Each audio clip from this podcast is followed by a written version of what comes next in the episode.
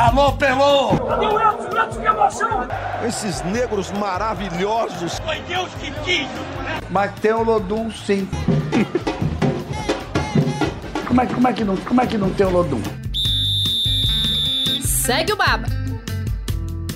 É isso mesmo, Mari. Ao som do Olodum, o Segue o Baba 50 está no ar. Eu sou Juan Melo e é com muita satisfação que faço esse programa de hoje. Estou aqui com meus amigos Pedro Tomé e Rafael Santana para essa edição mais do que especial, porque foi com muita dedicação que iniciamos esse, esse podcast em março de 2020. Tivemos uma pequena pausa por conta da pandemia, mas voltamos e hoje estamos vendo o projeto amadurecer.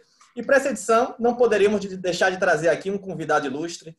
Duvido muito que você de casa nunca tenha ouvido essa voz. Paulo Vinícius Coelho, PVC, seja bem-vindo ao Segue o Baba. É, o, o, problema, Romelo, é que eu estou ficando eu tô ficando experiente, digamos, então as pessoas estão ouvindo uma voz há mais tempo. tem um monte de gente que lembra de mim quando eu era adolescente. Eu Não eu era adolescente, vocês que eram. Pois é, isso é o que dá fazer parte da formação de muitos desses profissionais. PVC estará conosco aqui projetando Bahia e Vitória na Série A e na Série B do Campeonato Brasileiro, competições que se iniciam a partir desta sexta-feira. Pedro e Rafa, eu não tenho nem roupa para essa edição do Segue o Baba. Tudo bom com vocês? Fala, Juan. Fala, galera que está escutando Segue o Baba. Um abraço especial para o PVC. É como, como o Juan falou, né? É, o PVC que fez parte da, da formação de uma grande geração de, de, de jornalistas e a gente se inclui. Estou muito feliz aqui em fazer parte desse momento. O Segue o Baba chegando na edição de número 50. É, ainda bem que o PVC já tinha dito antes, aí, antes né, que a gente era adolescente quando começou a ver. E ele já, já. Eu não vou cometer essa delicadeza, não vou ser eu que vou falar.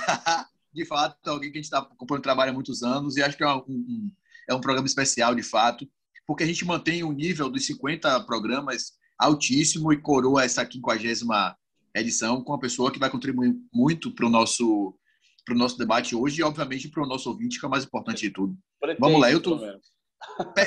A gente sempre pretende, sempre está pretendendo tudo. Eu também não tenho roupa, não, mas ainda bem que é a internet, que está em casa só está ouvindo. Pois é, pois é. Vamos começar falando da Série A, começar falando de Bahia. O Tricolor estreia neste sábado contra o Santos, em Pituaçu, às 20 horas. Expectativa, claro, é beliscar uma vaga na pré-Libertadores, não ter problema algum com rebaixamento, como foi na temporada passada. A gente sabe que o Bahia chega no brasileiro animado, claro, com o tetracampeonato da Copa do Nordeste, porém tem a frustração também da eliminação precoce na Copa Sul-Americana, ficou na primeira fase. Até aqui o time principal tem no ano 19 jogos, com 9 vitórias, 4 empates e 6 derrotas, um aproveitamento de 54%. PVC, eu já queria começar te perguntando se você vê o Bahia em condição de alçar voos maiores nesse ano na Série A, acha que o clube passou naqueles testes de, primeira tempo, de primeiro semestre, né, com competições locais mais simples, mais tranquilas? Faltou, ah, faltou classificar na, na Copa Sul-Americana mas eu acho que tem que ser um passo por vez. Então, me assusta um pouco quando a gente começa o campeonato pensando que o Bahia tem o compromisso de ir para a fase preliminar da, da Libertadores. Ah, para a fase pré-Libertadores. Porque eu acho que o, o estádio do Bahia ele é parecido com o do ano passado. Só que no ano passado ele podia mais e não conseguiu na minha opinião, uma parte disso passou pela pressão do clube em relação ao trabalho do próprio clube. Ou seja, era necessário mudar de técnico quando o Roger saiu? A, a torcida vai dizer que sim, porque a torcida não queria mais o Roger. Mas a diretoria tem que se submeter ao desejo da torcida em todos os casos. O Guilherme Berintani tem um ponto de vista que eu acho que se justifica, mas é, é, é um pouco mais do mesmo que a gente vê no Brasil. Ou seja, quem demite técnico na diretoria é a pressão da torcida. Mas eu tenho que ter a convicção, quem contrata não é a torcida. Então, quem tem que manter é o presidente, é a direção, que acredite no que está fazendo. Eu sei que é difícil, ah, mas eu acho que eu enxergo o Bahia num estágio muito parecido com o do ano passado. Porque o do ano passado era brigar ali pelo décimo lugar e tentar entrar na pré-Libertadores. E aí o time brigou para não cair. Hoje, qual é o estágio? É o mesmo que começou ano passado. É brigar para ficar ali pelo décimo lugar. E se eu fizer tudo certo, eu vou entrar. Mas se tiver a pressão de entrar inicialmente, isso pode atrapalhar e provocar de novo alguns retrocessos. Pois é, mas é também aquela coisa que o sucesso do Bahia coloca ele nessa situação, né? Hoje passa-se a exigir um pouco mais em relação a isso. E o curioso também é que as últimas impressões deixadas pelo Bahia antes da estreia contra o Santos não foram boas, né? Perdeu para o Independiente, perdeu para o Montevideo City Torque pela Copa Sul-Americana. E depois do último jogo, o técnico Dado Cavalcante até pontuou a necessidade de reforços, mas disse que o Bahia chega num bom patamar para o início na Série A. Pedro, você acha que o Bahia chega num bom patamar? Não, não acredito que o Bahia chegue no patamar. Vou, vamos dividir entre duas aqui, aproveitando a deixa do PVC. O Bahia tem, tem dois Bahias. O Bahia que a torcida enxerga, que parte da imprensa, e eu vou me colocar nisso aqui, vou colocar o podcast Segue o Baba nesse aqui, que a gente enxerga o Bahia de um modo, e o Bahia de fato. O Bahia de fato é o time que, nesse período de afirmação na Série A, que vem de 2017 para cá, depois que ele conseguiu acesso, foi o único acesso do período democrático, 2017, 2018, 2019 e 2020, o Bahia nunca terminou o Campeonato Brasileiro acima da décima posição.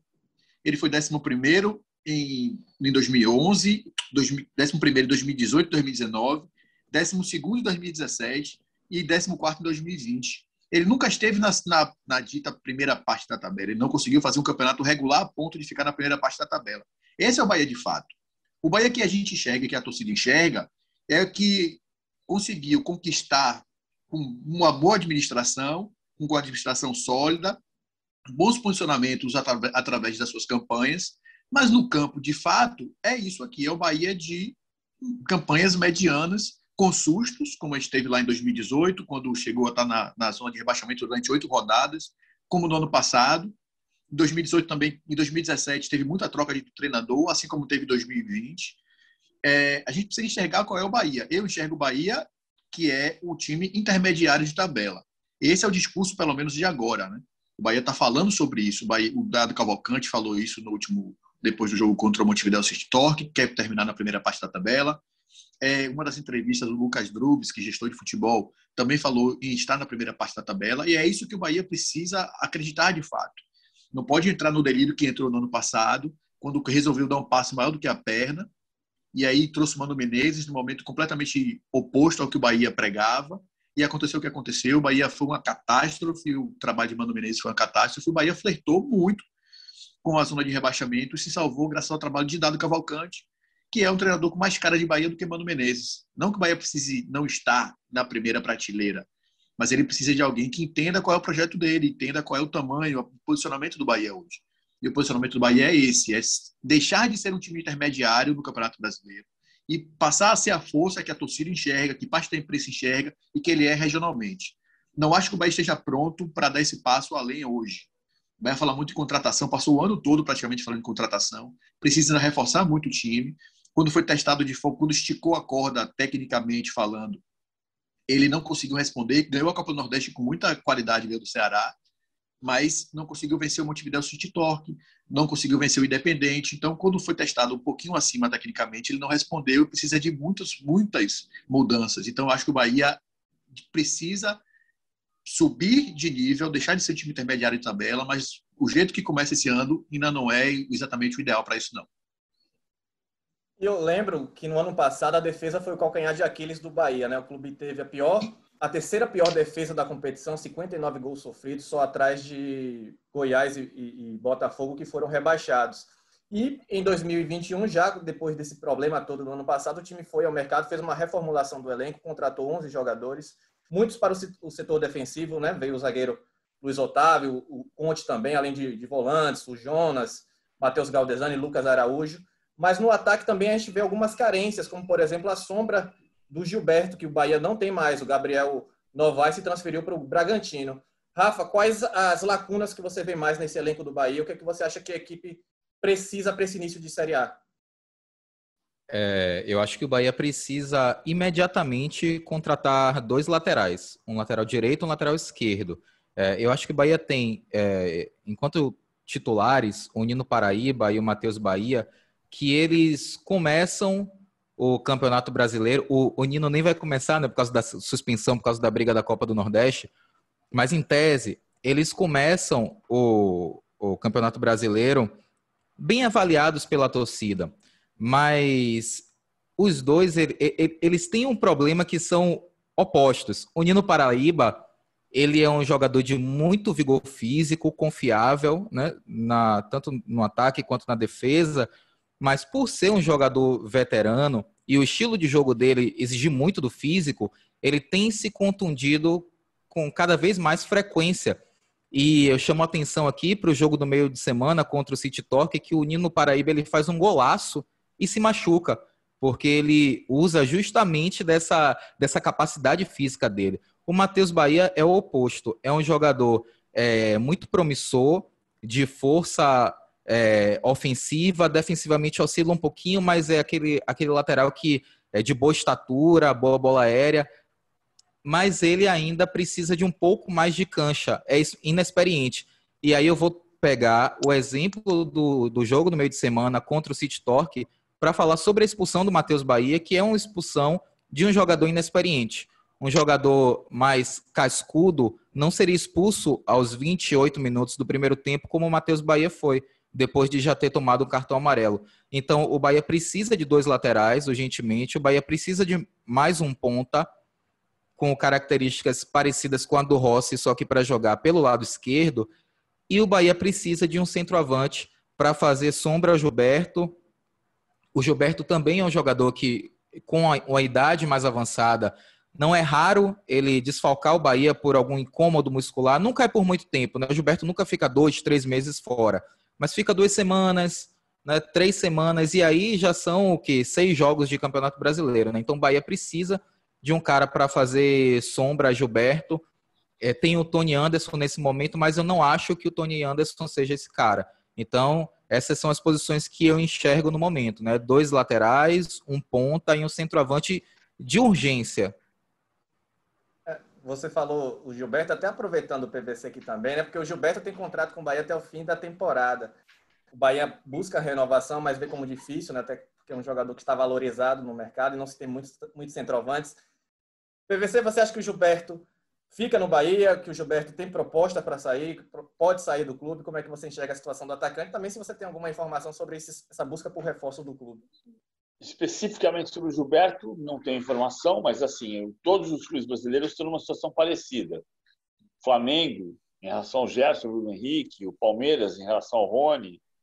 Ah, se tiver proposta, vai negociar, porque a gente começou a pandemia com o câmbio perto de quarto e a gente está com o câmbio ah, em seis, então você tem um custo que se elevou muito para todos os clubes. Se tiver proposta, vai acabar negociando. Agora, é, é curioso você pensar, que o Rafa estava dizendo, o Bahia precisa de reforços para as laterais de urgência. A gente não consegue sair desse, desse marasmo no Brasil, né? É de eu preciso contratar de urgência na primeira semana do campeonato. Como assim? Eu preciso contratar de urgência é em dezembro, não em, não em maio, quando vai começar o campeonato, ah, não em começo de junho, porque o time era para estar tá montado e aí eu não precisaria de urgência, eu precisaria de reposição pontual. Em alguns lugares eu, eu preciso melhorar isso aqui, mas você teria o time montado para o seu objetivo. Eu acho que nós estamos falando, de um modo geral, de, uma, de, um, de um jeito parecido, ou seja, o Bahia precisa de realismo um clube, como disse o Pedro, que desde que voltou à Série A não conseguiu ficar em nono lugar, não conseguiu ficar na primeira página, qual é a primeira ambição? Ficar na primeira página. Ele tem que ficar de primeiro a décimo. Então ele tem que habitar esse lugar. E se esse lugar permitir, porque alguém que habita esse lugar não está bem e cai, eu estou aqui pronto para entrar na, na Libertadores. Pois é. Mas eu também pergunto a vocês, qual esforço vocês acham que o Bahia deveria fazer para contar com o Gilberto Por exemplo, jogador de 31 anos, mas vai completar 150 jogos pelo Bahia, já entregou 67 gols. Eu lembro que Gilberto mal jogou o Campeonato Baiano. São gols importantes em Copa Sul-Americana, em Copa do Nordeste, em Campeonato Brasileiro. Até que ponto um clube que tem essa situação difícil financeiramente por conta da pandemia deve se esforçar para contar com um jogador desse tipo? O Bahia precisa de um choque de realidade, Juan. Eu acho que o Bahia tomou esse choque de realidade no ano passado, quando ele viu muito próximo de cair de divisão e todo o sonho, todo o trabalho feito ser desmoronado. É, o Bahia precisa fazer loucura para ficar com o Gilberto. O Gilberto é um ídolo, é um cara que entregou quase 70 e pouco, quase 70 gols né, nesse período que está aqui. Mas se o Bahia não tem condição, o Bahia precisa encarar essa realidade. Se não tem condição de manter um jogador como o Gilberto, não vai manter. O Bahia precisa entender isso. O Bahia não tinha condição, não tinha a, a não estava pronto, talvez, para trazer um, um, cara como o Mano Menezes, que chegou aqui a cada duas entrevistas, três vezes, ele falava que precisava de reforço, cobrou e, e, publicamente diversas vezes. Preciso de reforço, preciso de reforço, preciso de reforço. O Bahia não conseguiu colocar reforços, porque o Bahia precisou ter dinheiro emprestado pelo próprio presidente, que o próprio Guilherme Beltrani falou isso, ele botou um milhão do bolso dele, sem juros, para ajudar o Bahia. Então, se, se o time que no ano passado, como o PVC falou, que os custos estavam menores, precisou de um presidente colocar dinheiro do próprio clube para poder ele sobreviver, vai ter que fazer loucura, vai fazer loucura para manter um cara como o Gilberto, que já está na fase média final da carreira, o Bahia precisa desse choque de realidade. Eu acho que o Bahia tomou esse choque de realidade e acho de fato que o Bahia não vai renovar com o Gilberto, porque os valores estão irreais. É, o Beltrame não deixou isso muito claro, né? mas ele deixa nas entrelinhas de que está difícil manter Gilberto, o Bahia não vai fazer essa loucura, porque de fato não pode e não precisa fazer. A questão toda é essa. O Bahia pode se virar aqui, obviamente não vai achar um jogador que entregue 20, 20 e poucos gols por temporada. É muito difícil você conseguir repor a essa altura, mas é um mal que assola todo mundo e o Bahia precisa encarar essa realidade. Pois é, e além da, da situação do Gilberto, procurar por reforços, o Bahia tem uns problemas dentro do elenco para resolver, né? E uma delas é o gol. O Douglas foi barrado no último jogo, foi barrado para, pelo Matheus Klaus. Douglas que falhou algumas vezes na temporada, atravessa um momento ruim e foi substituído pelo Matheus Klaus porque o Matheus Teixeira está machucado.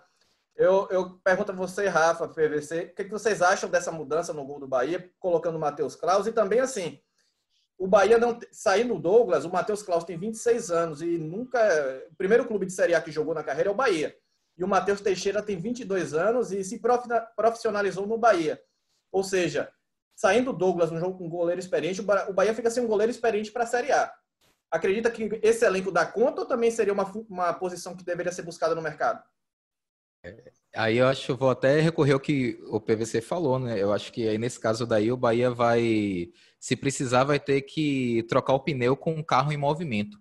É, foi muito interessante o, a última partida do Douglas, né? Ele falhou no gol, né? Foi na, na Sul-Americana contra o Independente ele falhou no gol e também tinha falhado em um lance que acabou não resultando em gol, né? Soltou uma bola fácil, quase que a bola entra. E o Douglas já vem numa fase assim é, complicada desde o ano passado, né? E aí se machuca, volta, a torcida reclama. É, mas eu achei muito interessante a entrevista do Dado Cavalcante, porque o Dado ele não é um treinador de cobrar publicamente dos atletas e nem apontar os erros dos atletas.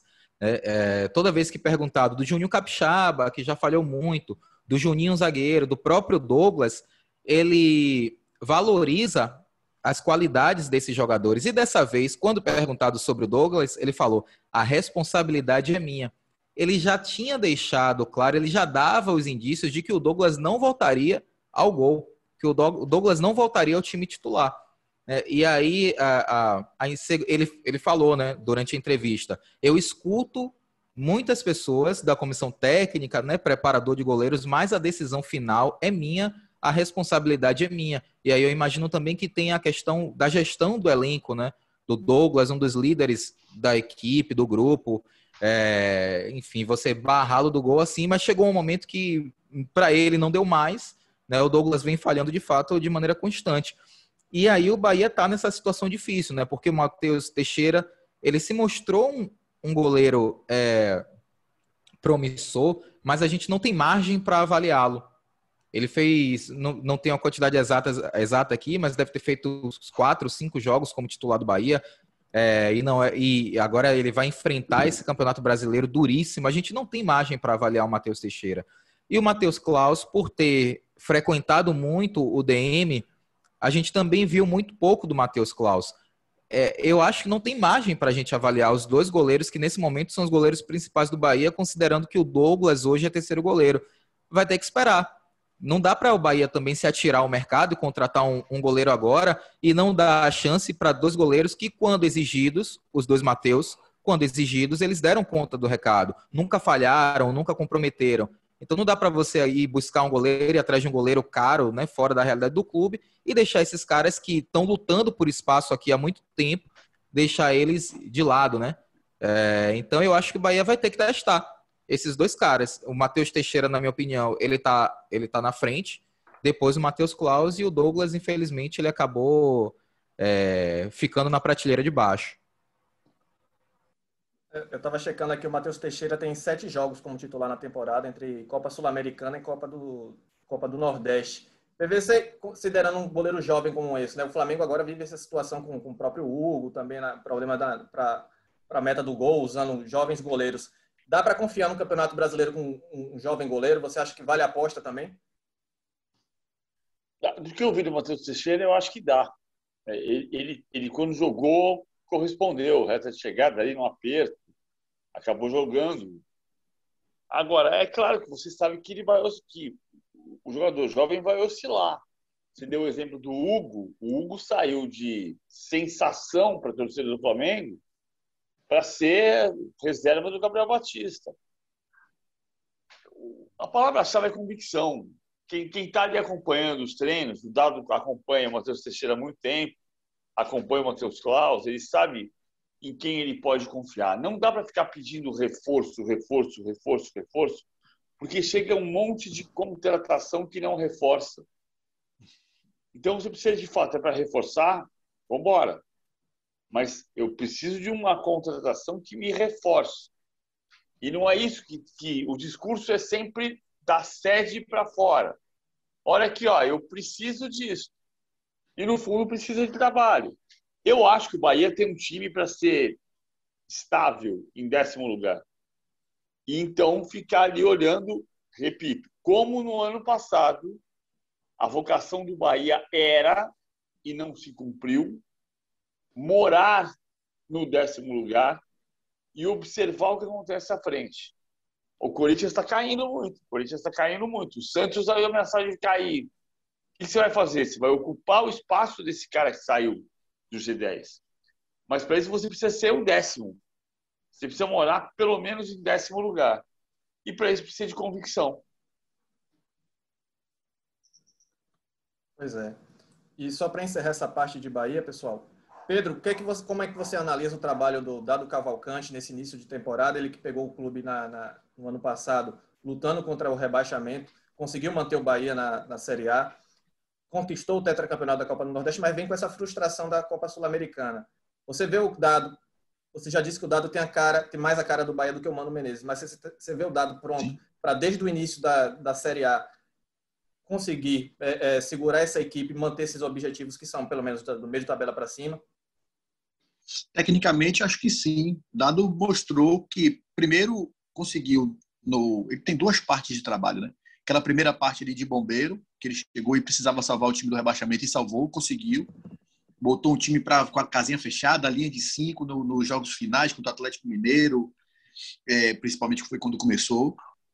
Conseguiu fazer aquilo ali, resolveu, jogou contra o Santos, conseguiu a vaga na, na, na Sul-Americana e aí teve que reinventar, recomeçar o trabalho dele com pouquíssimo tempo para começar um campeonato do Nordeste, jogando com times de menor expressão, precisando impor, impor ritmo, impor jogo e conseguiu fazer isso de certa forma, apesar da oscilação normal e natural da pelo tempo que teve e pela necessidade que ele tinha de mudar. Eu acho que Dado é, é um treinador ideal para seguir no Bahia até o final do campeonato. Eu não sei se a torcida do Bahia vai ter a paciência de não cobrar e não pedir a demissão do Dado, porque Dado não é um treinador de grife, não é um treinador com tanto tão rodado, não é um cara como o Mano Menezes, que a torcida também já sacrificou. A cultura de troca de treinadores pode sacrificar o Dado mais do que de fato o trabalho dele vai, que eu acho que vai sacrificar. Eu acho que ele tem um trabalho estável. Pedro, Mas ele pode ser muito sacrificado. Oi, PVC. só, só um detalhe sobre isso que você está falando. É importante, e eu perguntei para o Guilherme Benintani há pouco tempo sobre o dado é o técnico brasileiro antes da final da Copa do Nordeste. E ele disse: Olha, a gente já aprendeu que quem demite técnico é a torcida. Mas é- a ideia, a ideia era que fosse. Tem uma vantagem, na minha opinião, em relação ao ano passado com o Roger. O Roger começou o brasileiro demitido, Sim. sem estar demitido. O Dado deveria começar o Campeonato Brasileiro como técnico do Bahia para trabalhar. Mas ele começa o brasileiro como técnico do Bahia com crédito. Ou Isso. seja, vamos com ele até onde der. Até onde der tem que ser até o final. Mas é melhor a situação do Dado do que era do Roger do ano passado. Com certeza. Eu, eu não só sei se o dado vai ter. Aí não é o dado, na verdade. Não sei se a diretoria vai ter a capacidade de segurar, de vai ter convicção suficiente de manter dado um jogador, um treinador não tão glorificado É durante porque, tanto tempo. é porque é o, é o trocadilho é óbvio, né? O Dado é uma aposta.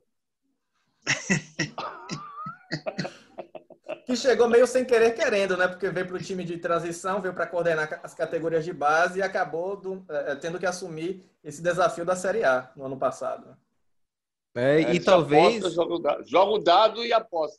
é, Jogo e- dali aposta. É, e, e fazendo o paralelo com, com o Roger, né? é, o, o Bahia até demorou mais tempo do que se imaginava que, que levaria para demitir o Roger Machado, porque a torcida do Bahia já, que, já queria a cabeça dele há mais tempo, né? Mas aí tem aquele episódio do, da sequência de, de tweets do Bellintani que de fato revelam isso que o PVC falou, né? Que ele já estava demitido antes de ser demitido. Então eu não sei se não sei se hoje, a, como, como o Tomé falou, não sei se hoje o, o- a diretoria do Bahia ela demoraria tanto tempo, né, em caso de, de pressão da, da torcida para tomar uma, uma decisão em relação à demissão de Dado Cavalcante. Pois é. Vamos falar agora de Série B, vamos falar do Vitória.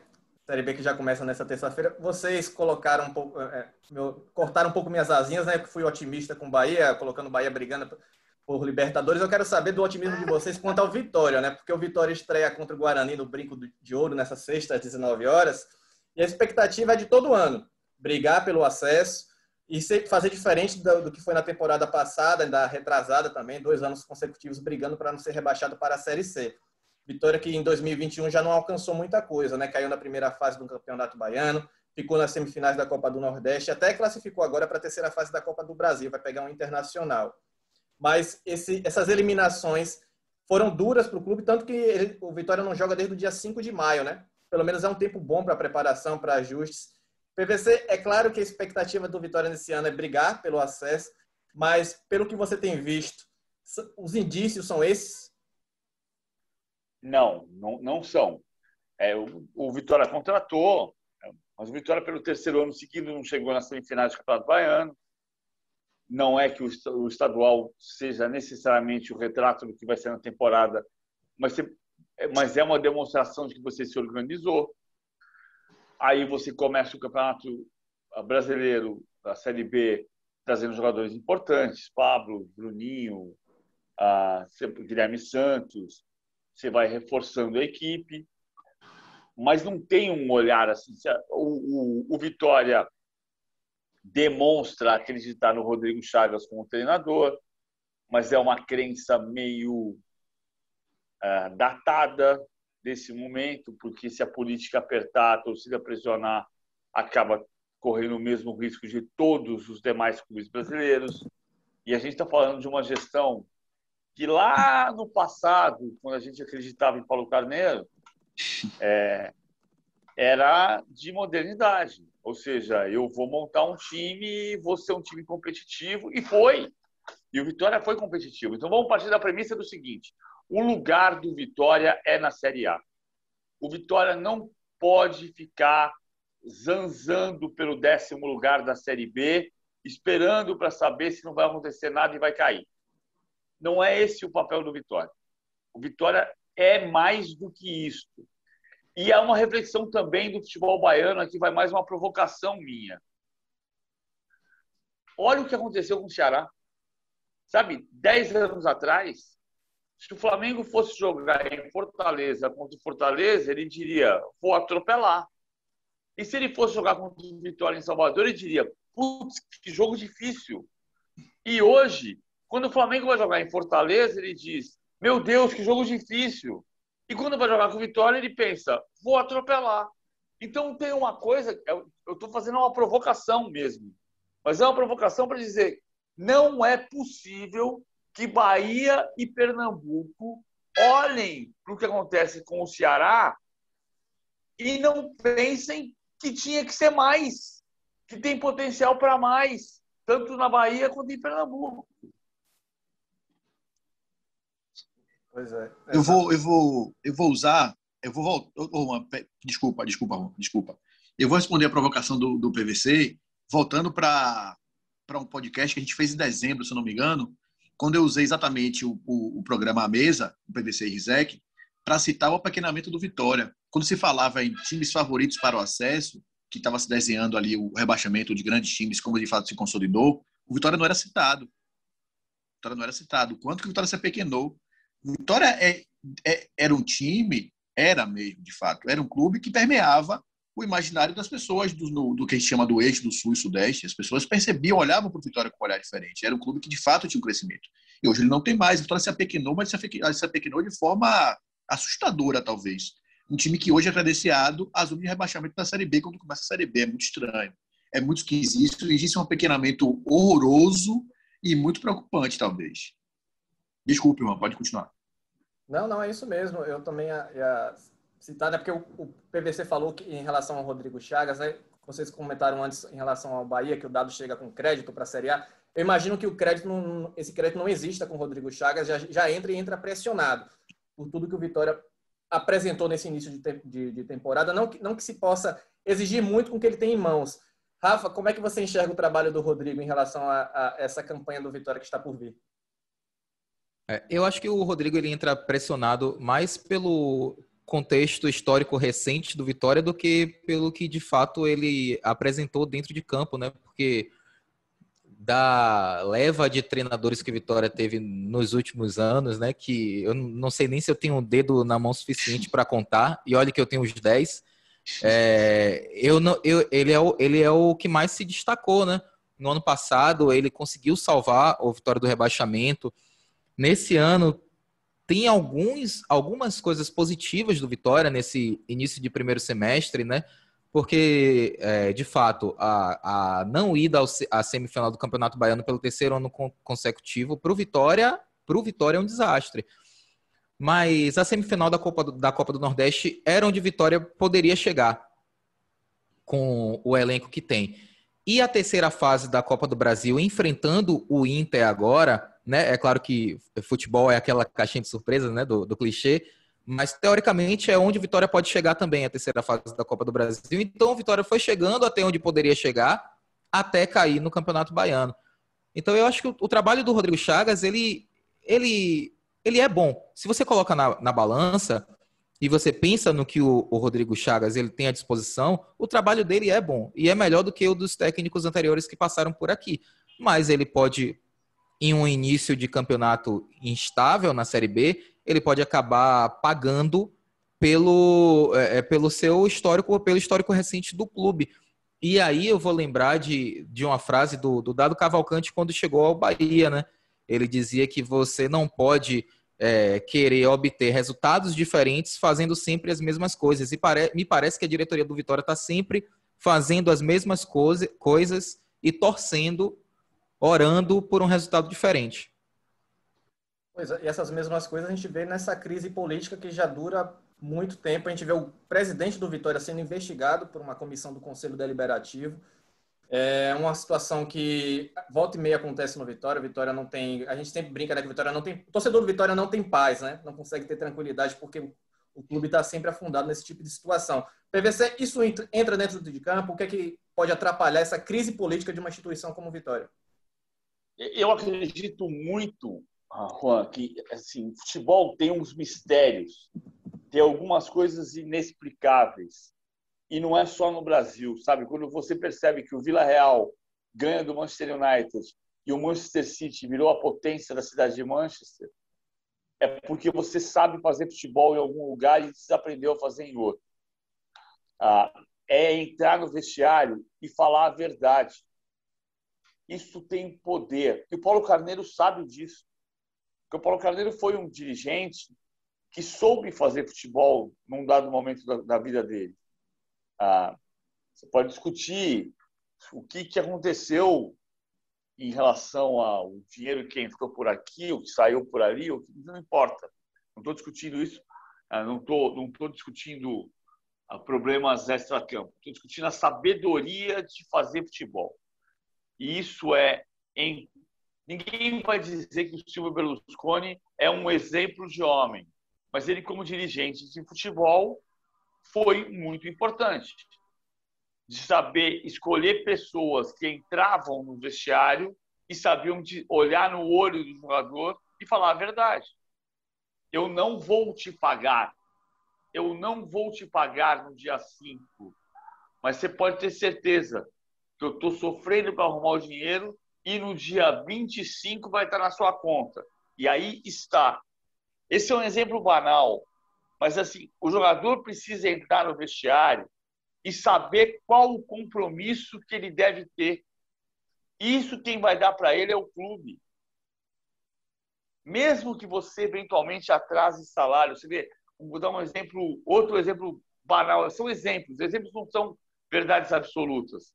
O Botafogo, em 2019, devia cinco meses de salário e escapou do rebaixamento.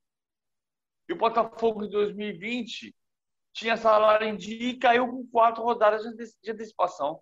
Isso tem muito a ver com a falta de comprometimento no vestiário, que quem dá é quem monta o time. O Vitória perdeu a mão. Perdeu, perdeu a mão duramente. Hoje a gente está olhando para quais são os clubes modernos que são promessas de clubes modernos do Brasil. O Atlético Paranaense, o Fortaleza, o Ceará. Estou falando de clubes de primeiro porte, de Flamengo. Eu estou falando de clubes que estão eh, se sedimentando como clube. O Vitória clube, era um clube que não caía. Ah, 2004 liderou o campeonato, foi rebaixado depois. Era o ano de Vampeta e Edilson. Mas o Vitória, você olhava para o Vitória e fala assim: começa o campeonato, você fala assim, Série A, quem vai cair? Ah, pode cair o Esporte, pode cair o Juventude, pode cair o Cuiabá. Se tivesse o Vitória em 2007, 2000, com uma, mesmo que tenha caído, você não olhava para o Vitória e dizia vai cair. Isto se perdeu. Hoje você faz isso com o Ceará e não com o Vitória. É, um momento de descontração antes de passar para Pedro e para Rafa. PVC, qual o último grande time do Vitória que você lembra aí? A última escalação. Ah, assim. os de, os de André e Mário Sérgio, não, tô sacanagem, tô brincando. tô brincando, tô brincando. Não, eu acho que assim, 2004 foi um ano que o, o Vitória caiu em 2004 Ui. e eu acreditava naquele time do Vitória. Que tinha Obina, que tinha Dilson, que tinha Vampeta, depois entrou o Vampeta, Uh, o, time, o time começou o campeonato jogando um futebol de primeiríssimo nível. E depois alguma coisa se perdeu, o time deixou de andar e caiu. Mas o, o Vitória foi vice-campeão da Copa do Brasil em 2010 com um time forte. Uh, eu acho que eu acho que 2010 não é verdade absoluta, mas eu acho que 2010 é meio um marco. Era para ganhar a Copa do Brasil e não ganhou, porque pegou o Santos do Neymar.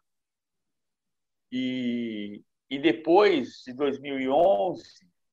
Então, de 2013, não... né? Quinto colocado no brasileiro.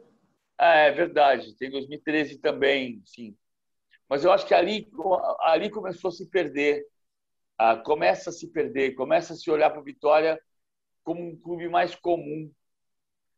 Que aí em 14 era para escapar, né? porque o Palmeiras fez tudo para cair, o Vitória não, o Vitória não conseguiu aproveitar e caiu. Então, é um clube que de 13 de boa campanha para 14 quando cai de novo, aí 14 de fato é a virada de vez. Você para de olhar do Vitória como um clube que você começa o campeonato da Série A, onde ele não está, e fala: o Vitória não é time para cair. Tem até, PVC, aquela brincadeira do, do Marcão, né? O, o goleiro do Palmeiras, ídolo. Ele fala que ele brinca que é, difícil é jogar com Vitória no Barradão, né? Ele fala do Manchester United é. e diz que difícil é jogar com Vitória no Barradão, né? Acho que dá bem o tom do que era, de como o Vitória era visto e de como jogar no Barradão era difícil, né? Exatamente. O Vitória rebaixou o Palmeiras em 2002. Eu tô falando de quando o Palmeiras escapou em 2014 e o Vitória caiu. Mas em 2002 o Palmeiras caiu no Barradão.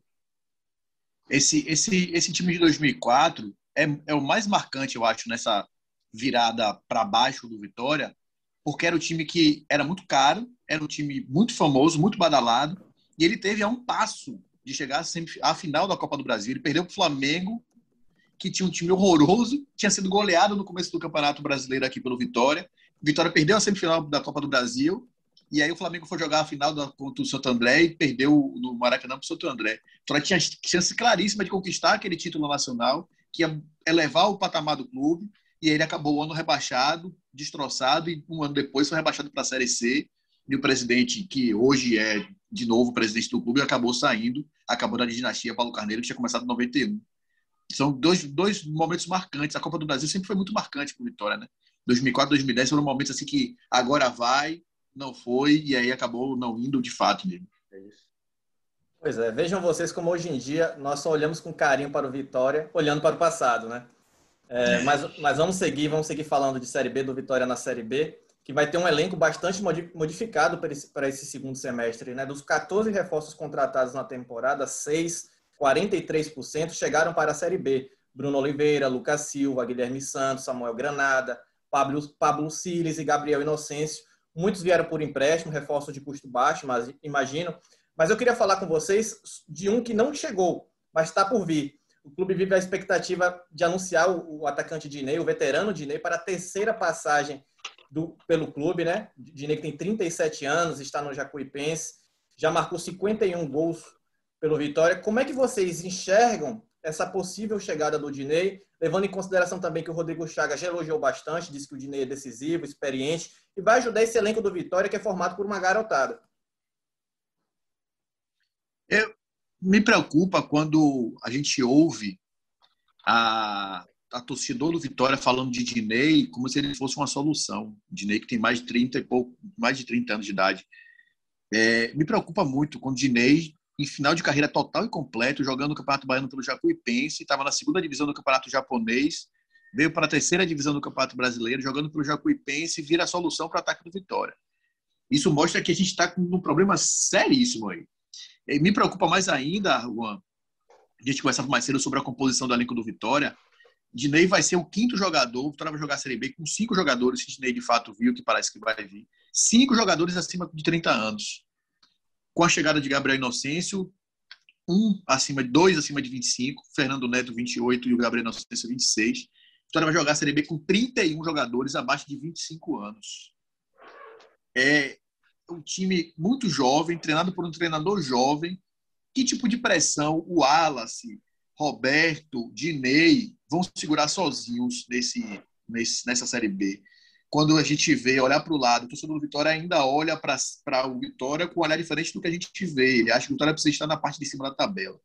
Quando esse time que Dinei chega para ser a solução, começar a oscilar, porque vai acontecer, a gente sabe disso, começar a oscilar, começar a Série B mal e ficar de novo flertando com parte média baixa da tabela da Série B, como é que esses meninos tão jovens, como é que esses 30 e poucos jogadores abaixo de, de, de 25 anos vão reagir?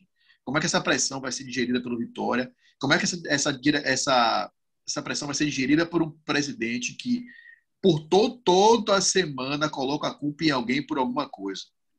Toda semana ele coloca a culpa em alguém por alguma coisa. Se o orçamento do clube é baixo, a culpa é de, é a culpa de outra pessoa. Se ele contrata o jogador do Camboja, quem não entende de futebol é a outra pessoa e não é ele que, que faz essa contratação. É, eu acho que o Vitória tem, tem problemas na formação do elenco, problemas em contratação e problemas na gestão. Então, me preocupa muito, acho que é um sintoma muito forte de Ney em final de carreira, de novo, vindo de um time de Série C, vindo de temporadas na segunda divisão do Campeonato Japonês, chega para ser solução para um elenco tão carente. É, deixa eu só pegar esse fio da meada antes de passar para o PVC, que eu acho que essa situação do, do Dinei, ela acaba refletindo tudo que a gente falou aqui sobre Vitória, né? Sobre esse apequenamento, né? Infelizmente. E eu vou fazer um contraponto, porque eu acho que a, concordo plenamente com o Pedro, um, um, jogador que tava, estava prestes a jogar a Série C aos 37, não é, Juan? Aos 37 anos ser encarado como uma solução, nossa senhora, onde é, onde é que Vitória, onde é que Vitória tá, né? Onde é que Vitória vai parar? Mas em compensação, vou fazer aqui a provocação. É, vamos olhar para trás. O Dinei, ele vai fazer menos do que o Júnior Viçosa fez? Não vai. Ele vai fazer menos do que o Jordi Caicedo fez? Não vai. Um, voltando ao ano retrasado, ele vai fazer menos do que o Neto Baiano fez? Não vai. Então contrata Dinei. Não, eu, eu discordo, Rafa. Eu discordo, Rafa. A pergunta não pode ser essa. Essa pergunta é errada de todo time que perde. É assim, é, a pergunta tem que ser quem vai fazer mais do que eles? Aí você vai e contrata. Não é você contratar quem um dia fez por você, porque ele não vai fazer menos. Eu preciso saber onde está e pode estar na Série C. Eu posso descobrir um atacante do Atlético de Alagoinhas que venha fazer o virar o novo o novo Alex Alves, que um dia levou todo o time do Corinthians para dentro da área e fez o gol e Milton Neves disse assim, diz que diz na rádio São Paulo que eu estava ouvindo a rádio, hein? Ele diz assim: se esse Alex Alves aí jogar todo dia o que está jogando hoje, vai ser o novo Pelé. Milton Neves falou. Milton Neves falou. Vitória 2, Corinthians 1 em 93. Mas você estava descobrindo coisas. Você estava descobrindo. A gente estava descobrindo o Rodrigo Chagas como lateral direito. Estava descobrindo o Paulo Isidoro. Estava descobrindo o Alex Alves. Estava redescobrindo o Roberto Cavalo. Assim, é, o Vitória precisa pensar onde está o jogador. É, é pautar e não ser pautado. Eu preciso apresentar para o Brasil e para o mundo o jogador de quem nós vamos falar nos próximos 10 anos. E não me reapresentar a quem eu falei, a quem eu falei sobre nos últimos 10 anos. É, o meu o telefone está tocando aí, ó. Tá tocando aqui, mas ele não é telefone. Não é ninguém. É só o telefone tocando. Tirar esse telefone do gancho. É. Não, eu, eu, acho que eu acho que o PVC tem, tem razão, né? É, infelizmente, aqui, infelizmente a, a, gente esse seria, né, o cenário ideal, mas a gente está lidando com a realidade do Vitória que é desesperadora, né? A gente toda vez que a gente vai fazer um podcast, a gente vai falar sobre o Vitória, a gente não consegue enxergar a luz no fim do túnel. É, a gente sempre eu, eu, acho que a gente falou isso, inclusive, né? No última última edição que a gente falou sobre o Vitória, a gente falou, né? Toda vez que a gente vai gravar aqui falar sobre o Vitória, a gente sai triste, né? Porque a gente não consegue enxergar a luz do fim do túnel, né? Mas eu, eu concordo plenamente com o PVC. Tá triste também, Pedro? Não, eu, eu, eu, não consigo ficar triste, mano. Eu não consigo ficar triste. Depois que eu ouvi o áudio de Paulo Carneiro essa semana, é, você não tem como ter um mínimo de, de, de outro sentimento a não ser uma indignação. Eu vou, vou parafrasear o William Bonner, parafraseando o Gil do Vigor, eu estou indignado.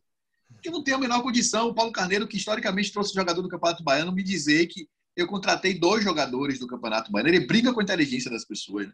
Você não tem como, o torcedor do Vitória, de modo geral, não tem como não estar tá indignado. O torcedor do Vitória que não está indignado, que eu acho hoje que é a minoria, inclusive, que não está indignado, ele está alheio. Ele está alheio ao Vitória. Que eu acho que a maioria do torcedor do Vitória hoje está alheio ao Vitória. É o maior perigo que o Vitória corre na vida dele, na história dele. É um torcedor alheio. O torcedor do Vitória está alheio, completamente distante. Nem se revolta. O torcedor do Vitória consegue não se revoltar com o, jogador, com o Vitória trazendo o jogador do Camboja e com o presidente justificando isso via áudio, via WhatsApp. É terrível. É, como você já disse uma vez também, o torcedor do Vitória perdeu a capacidade de se indignar com o clube, né? Meus amigos, vamos chegando ao fim do Segue o Baba. Quero reforçar que esse projeto é feito com muitas mãos. Tiago Pereira, Gustavo Castellucci, Tiago Mastroianni já estiveram aqui discutindo com a gente, batendo um papo sobre o esporte. Rafael Carneiro, nosso editor fixo, mas Bárbara Mendonça e Maurício Mota já contribuíram e seguem contribuindo na edição desse material. Então, temos o privilégio de ter muita gente boa conosco para manter vivo esse projeto. PVC, muito obrigado pela participação. Espero que contar com você aqui Eu outras queria vezes. Eu- segue o Baba, é muito bom esse nome. Eu estou vendo Milton, Milton Leite narrando. Segue o Baba! Exatamente. Pedro, Rafa, muito obrigado, meus amigos.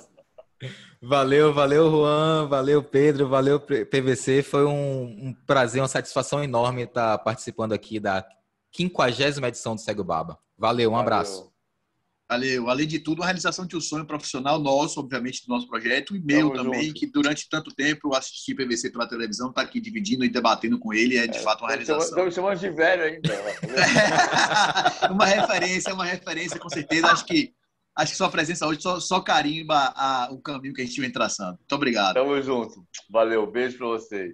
Valeu, Valeu, pessoal. valeu, PVC. Tchau, Valeu. tchau. Alô, Pelô! Cadê o Edson? Edson, que emoção! Esses negros maravilhosos. Foi Deus que quis, né? Mas tem o Lodum, sim.